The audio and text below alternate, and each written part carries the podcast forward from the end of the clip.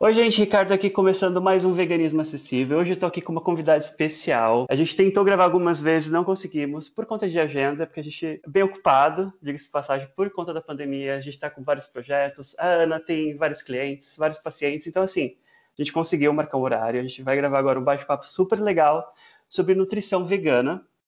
E a Ana, ela é nutricionista e ela é vegetariana também. Eu acho isso super importante, porque eu já conversei com outros nutricionistas, eu fiquei meio assim, tipo, hum, será que eu vou passar com esse nutricionista ou não? E eu não acabei não passando porque muitas vezes eu já passei com alguns e não foi legal. Não tive uma experiência muito boa por justamente eles não serem especializados nessa área de vegano ou vegetariano, não tiveram aquele preconceito uh, comigo, com outros amigos também que já passaram com outros nutricionistas, porque eles achavam na época, né, sei lá, 10 anos atrás, que não era muito certo a dieta vegetariana. Então, hoje a gente vai conversar com a Ana e a gente vai quebrar alguns mitos que a gente lê por aí, né, sobre proteína, sobre B12.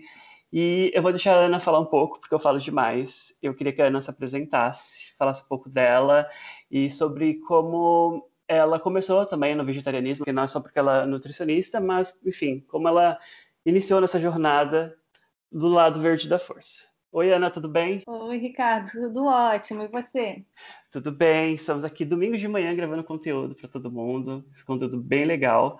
E eu queria saber como que você começou no vegetarianismo, se você começou de um dia para noite, se você fez transição. Conta um pouco pra gente. Na verdade, eu nunca nunca tinha passado assim pela minha cabeça de me tornar vegetariana, mas num belo dia, né, eu estava no meu antigo emprego, eu sou eu sou designer também, né? Oh. Então, é, eu trabalhava, não era numa agência, né, mas enfim, trabalhava como web design. Então, nesse dia no, no horário do almoço, eu estava na internet, né, assim, de bobeira, até que eu entrei numa página que explicava, né, como é que era a, como é que ocorria a produção do leite, né? Não era nem em relação à carne, né? Eu li, tinha umas imagens também da vaca, né, e tal.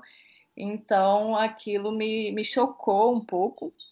Eu até chorei bastante, né, quando eu vi como é que era o processo e tudo mais e Aí eu parei para pensar, né, e vi que não fazia sentido, né, eu consumir tanto leite quanto carne e tal. Aí no início eu ainda consumia o ovo, né, porque eu achava que estava tudo bem, né, consumir o ovo da galinha caipira, que não tinha problema, que ela era solta e tudo mais, vivia feliz. Aí eu ainda comia o ovo, né? Mas aí depois de um tempo eu eu cheguei aí num evento vegano, né, e falou sobre o ovo, né, e eu não, não tinha essa noção de que no final, né, a galinha também ia pro abate, né, e tem a questão dos pintinhos machos e tudo mais, e aí depois eu resolvi parar de consumir ovo também. Assim, ontem mesmo eu postei né, no meu Instagram um vídeo de como os pintinhos machos são triturados vivos. E as pessoas, nossa, isso realmente acontece? As pessoas não sabem. Que bom que você falou isso. Que bom que você compartilhou com a gente também a sua transição, como que foi. E a gente também sabe como é importantíssimo uma boa alimentação para todos, né? Não somente para veganos e vegetarianos. E fica aquela lacuna em aberta sobre a em relação à suplementação, Ana. Assim, a gente sabe que vegetariano e vegano a gente tem que suplementar B12, é uma coisa assim, tipo, diária. Me corrija se eu estiver errado. E tem muitos estudos também que falam que a suplementação de não só de B12, mas de outras vitaminas tem que ser feita para pessoas que consomem carne. É certo isso? É correto dizer isso? É, então, em relação à vitamina B12, né? Não basta a gente ingerir, por exemplo, um alimento fonte, né? Uhum. Seja carne, por exemplo. A gente tem que conseguir absorver essa vitamina. E no caso da vitamina B12, né, é importante né, que tanto o estômago quanto o intestino estejam funciona, funcionando adequadamente. E assim, a gente sabe que hoje em dia né, é muito comum as pessoas terem algum tipo de alteração, né? Seja como gastrite, ou então doença celíaca alguma doença inflamatória intestinal, enfim, né? É muito normal que as pessoas tenham algum problema nesses dois órgãos, ou, ou no estômago ou no intestino. E o próprio uso de antiácidos, como o omeprazol, que também é muito utilizado, né, ele vai prejudicar a absorção, porque é necessário um meio ácido para que a gente possa absorver a vitamina B12. E além disso, né, os idosos né, que no passar da idade né, a gente vai perdendo também essa acidez gástrica, eles acabam necessitando dessa suplementação também. E ainda tem casos né, de cirurgias, como a retirada do estômago ou do intestino, né, tipo a cirurgia bariátrica, que essas pessoas também vão precisar suplementar para o resto da vida. E também tem outros casos, né, como alcoolismo, verminose, alterações genéticas, e isso vai depender do tipo de alimentação que a pessoa tem. Então, realmente é muito comum pessoas que não são vegetarianas né, precisarem de suplementação de vitamina B12. Muito bom saber disso. Eu realmente não sabia. Inclusive, eu tenho um amigo que fez cirurgia bariátrica e ele não está suplementando nada. Vou ter que dar um toque nele. Ele fez a. Já tem alguns meses já, ele tá, até me mandou foto ontem. Ele, olha, amigo, eu perdi muito peso. Tipo, ele realmente ele perdeu muito peso. Tava até comentando, ele falou assim: ah, eu não posso beber nada, por exemplo, gasoso, eu não posso beber cerveja, eu não posso beber água com gás, porque dando a expandir o estômago. E é até bom saber porque eu vou dar um toque nele. Falar, amigo, e aí, a suplementação de vitamina e alimentação, como tá indo? As pessoas ficam batendo sempre na tecla que a gente vai ficar com anemia, ou que a gente tem que suplementar isso ou aquilo. Eu fico, gente, pelo amor de Deus, né? Vegetarianismo veganismo não, não é ligado à saúde, porque tem muita gente que consome industrializado, assim, tipo, tem gente que não, nem cozinha, não chega nem perto da cozinha, né? Só come hambúrguer industrializado, ou consome só industrializado. Mas, assim, eu e você, obviamente, a gente está acostumado a cozinhar e a gente gosta de um prato colorido e a gente tem que saber essas combinações de determinado alimento tem que combinar com outro para a gente ter aquela absorção tal vitamina. Acho isso muito importante a gente também saber. Isso, é, tem a combinação né, de, de nutrientes, não só de vitaminas e minerais, né, e tem muito essa questão também quando a pessoa se torna vegetariana ou, ou quando a gente fala né, do vegetarianismo em si, as pessoas focam apenas, por exemplo, no, nos macronutrientes, né, que seriam carboidratos, proteínas e gorduras, mas mais no proteína e no carboidrato. E acaba se esquecendo que a gente precisa também né, de vitaminas e minerais que eles estão basicamente nos alimentos naturais integrais, né? E, e, muitas vezes até nas frutas que as pessoas deixam de consumir. Assim, aqui em casa, por exemplo, vou dar até um exemplo. Eu tô em São Paulo, na casa do meu irmão, e, assim, eu sou a única pessoa que consome fruta. Eu fiz feira, assim, tipo, tá lotado de frutas, eu fico, gente, ninguém vai consumir nada, ninguém vai comer uma banana, ninguém vai comer um abacate comigo, sabe? É, é, acho que as pessoas também ou vão na feira e sempre consomem as mesmas coisas, né? Ou é banana, ou é maçã, uhum. ou, ou é alface, ou é o tomate, é sempre as mesmas coisas, né? Então, assim, a gente tem que abrir o leque de opções também de outras coisas para consumir e também para absorver coisas novas. É que, por exemplo, o cálcio, né? Para que a gente consiga absorver ele de forma adequada, a gente tem que estar tá com a vitamina D também em doses ótimas no sangue, né? Não basta só consumir o cálcio e a vitamina D tá lá embaixo. Então, tem outros nutrientes que também interagem, né? Como o magnésio é um dos nutrientes necessários para o metabolismo do cálcio mesmo, né? Assim como outros nutrientes vão interagir entre si, né? No caso da vitamina B12, ácido fólico, ferro, enfim. Sim. Inclusive, a gente tá, tá, tá, você até comentou sobre a vitamina D. As pessoas estão consumindo muita vitamina D agora por conta do, do coronavírus. Existem estudos que dizem que ajuda na imunidade e tal. Também existe a, a superdosagem de vitamina vitaminas e o que não é bom. Eu sei que existem vitaminas que saem na urina, né? Isso é um fato. Como a vitamina C, se a gente consome mais do que, do que precisa, ela acaba saindo na urina. E a vitamina D, as pessoas estão consumindo muito. Assim, não sei se existe algum malefício de consumir muita vitamina. Sei, assim, acho que a maioria das vitaminas, se você consumir muito, me corrija se eu estiver errado, elas são expelidas na urina. É, no caso, essas seriam as vitaminas hidrossolúveis, né? Uhum. Temos as vitaminas lipossolúveis, que têm atração por gordura. Então, no caso, a vitamina D seria uma delas. E ela realmente, assim, em excesso, não, não é interessante, nem, nem em deficiência, né? Obviamente, como em excesso, ela, dependendo, pode até aumentar a probabilidade de pedras no rins, por exemplo, né? Porque como você vai estar é, absorvendo mais cálcio ainda, né? Então há uma probabilidade maior de formar é, oxalato de cálcio, né? Que é o nome do da pedra no rim, né? É, de um dos tipos, né? Mas é, é o mais comum. No é o mais comum. É, não, porque assim, eu. Aí, Ana, ó, eu compartilhando a minha vida. Eu já tive muitas, assim, fiquei internado por muito tempo. E o médico, nessa época, ele me explicou que existem vários tipos né, de pedras nos rins, porque são, tem, a de, tem a de várias formações de várias substâncias que ajudam, né, enfim, a, a, formar a pedrinha no rim que a gente conhece, a pedra no rim. Você me falando de vitamina D, eu falei, meu Deus do céu, porque assim, eu tomo vitamina D, não todo dia, mas eu já fico, meu Deus, eu não quero ter pedra no rim de novo, porque dói muito. É uma dor assim que eu não desejo para ninguém, é horrível. É, mas aí tem que ver a dose, né, acompanhar, porque assim, eu também tomo vitamina D todo dia, Uhum. Até porque eu quase não estou pegando sol, né? Então, inevitavelmente, eu vou ter que, vou é. ter que suplementar de qualquer maneira. Sim, a que eu tomo é 2,500 IU. Eu não sei o que isso quer dizer. É uma dose ok, não uma é? Dose ok. É, mas aí realmente teria que ver através de exame, né? De exame, sim. Que é uma coisa que eu acho super importante a gente também frisar aqui, Ana.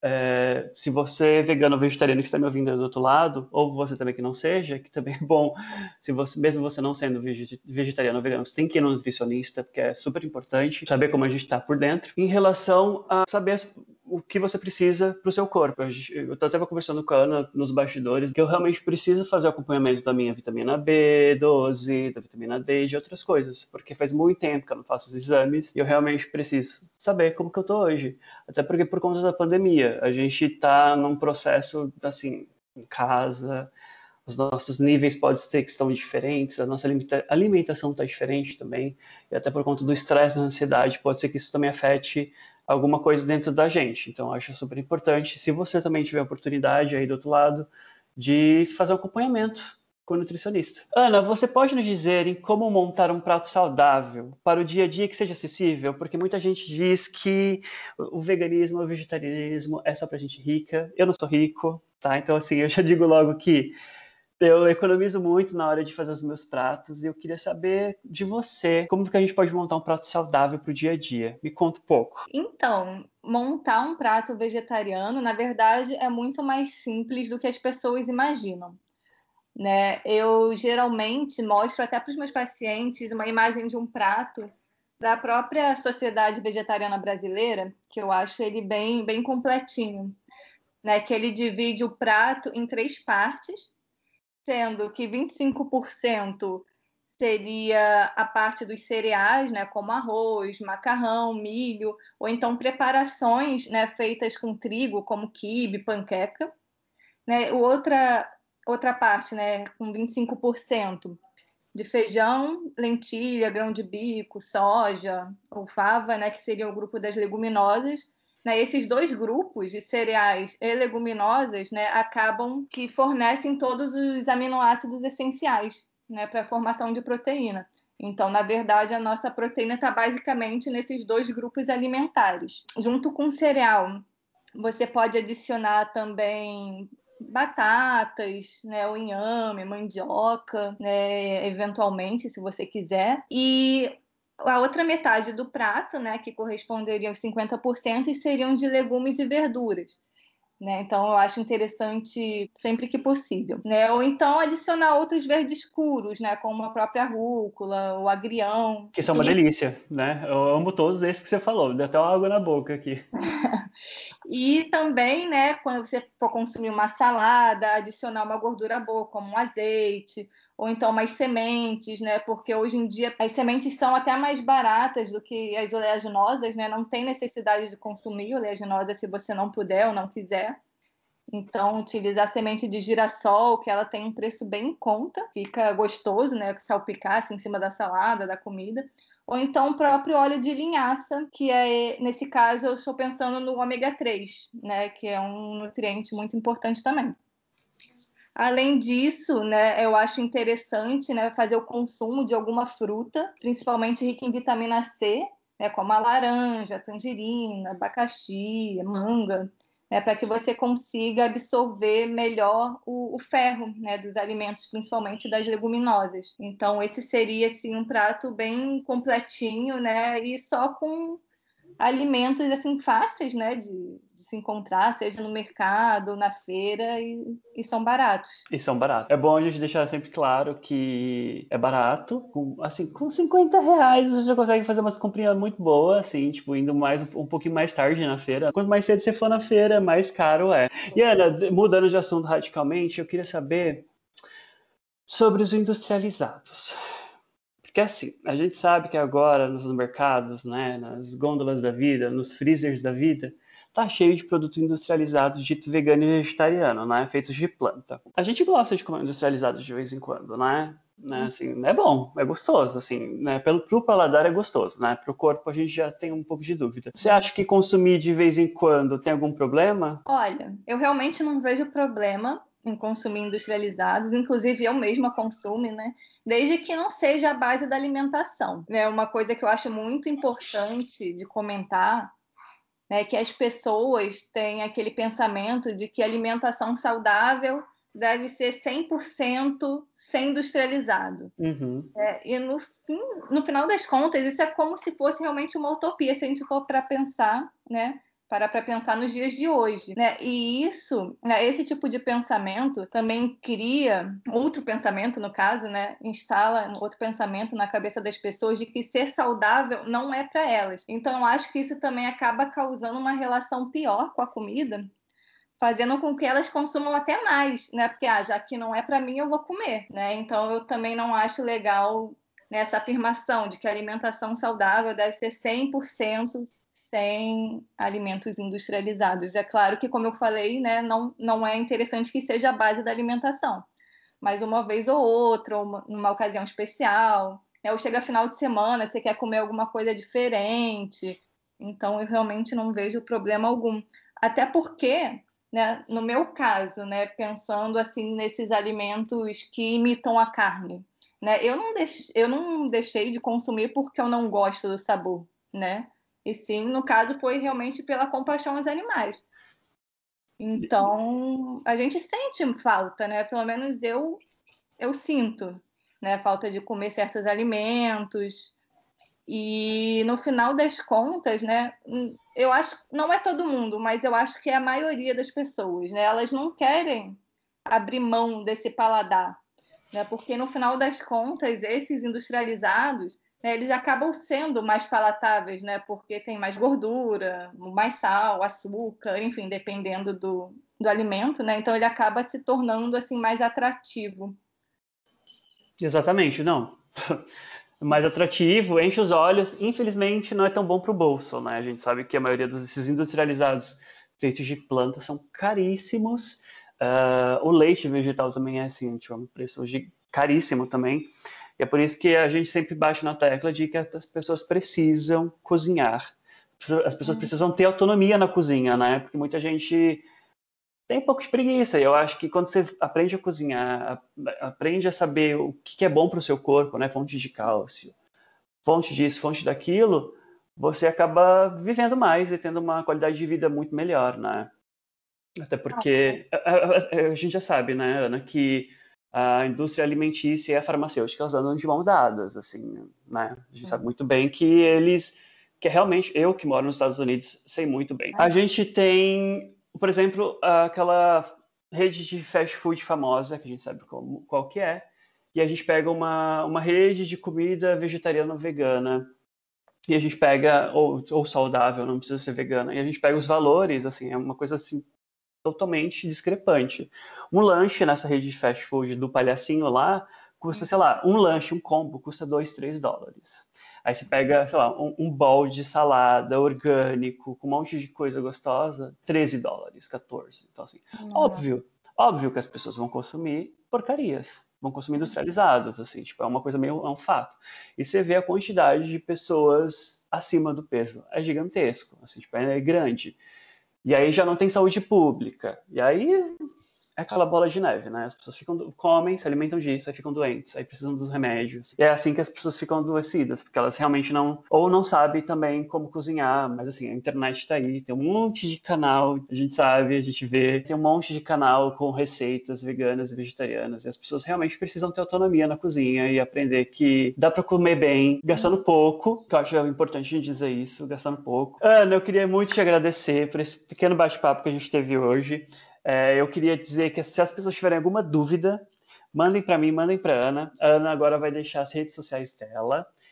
A Ana, ela é nutricionista, então assim, veganas e vegetarianas do meu Brasil, se consultem com ela. A Ana foi uma referência que me passaram, um amigo meu que você já conhece aqui do podcast, que é o Flávio, ele que me passou o contato dela. Sigam a Ana nas redes sociais, a Ana está postando bastante coisa legal e a gente tem que sempre apoiar esses profissionais que são do nosso grupo, dos vegetarianos e veganos. E Ana, eu queria que você é, deixasse suas redes sociais, seu e-mail também, que as pessoas, enfim, te mandarem coisas, perguntas, quiserem te, te contratar os seus serviços. E aí você pode hum. deixar suas redes sociais. É, então, no caso, eu tenho utilizado mais o Instagram, nunca. É, e ele, o meu arroba é ananutriveg e o meu e-mail também é ananutriveg.gmail.com. Eu até utilizo o Facebook, mas é tipo aquela atualização automática, né? Porque quando eu posto no Instagram vai direto para o Facebook, mas não, não é o meu foco, assim no momento. Seria só o Instagram ou o e-mail mesmo. É o e-mail mesmo. Se alguém quiser contratar o serviço da Ana, quiser, enfim, bater um papo com ela, acho que a, Ana tá super aberta. E é receber novos seguidores, né, Ana? A gente sempre gosta. Ah, é lógico. a gente sempre gosta de receber novos seguidores. E, enfim, vocês também sabem onde me achar. No Instagram eu tô como Rick and the Vegans, com dois Cs. Twitter e YouTube também tô lá. E esse podcast está disponível em oito plataformas. Então, assim, vocês podem ouvir em qualquer lugar. Tá no Spotify, tá no Google Podcast, tá no Apple Podcast, enfim. Tá em todos os lugares. Queria te agradecer muito, Ana, por ter participado. Eu sei que sua agenda tá cheia, graças a Deus. Muitos pacientes, muitas coisas para fazer. Eu que agradeço pela oportunidade. muito obrigada, muito obrigado. Beijo. Beijo. Thank you.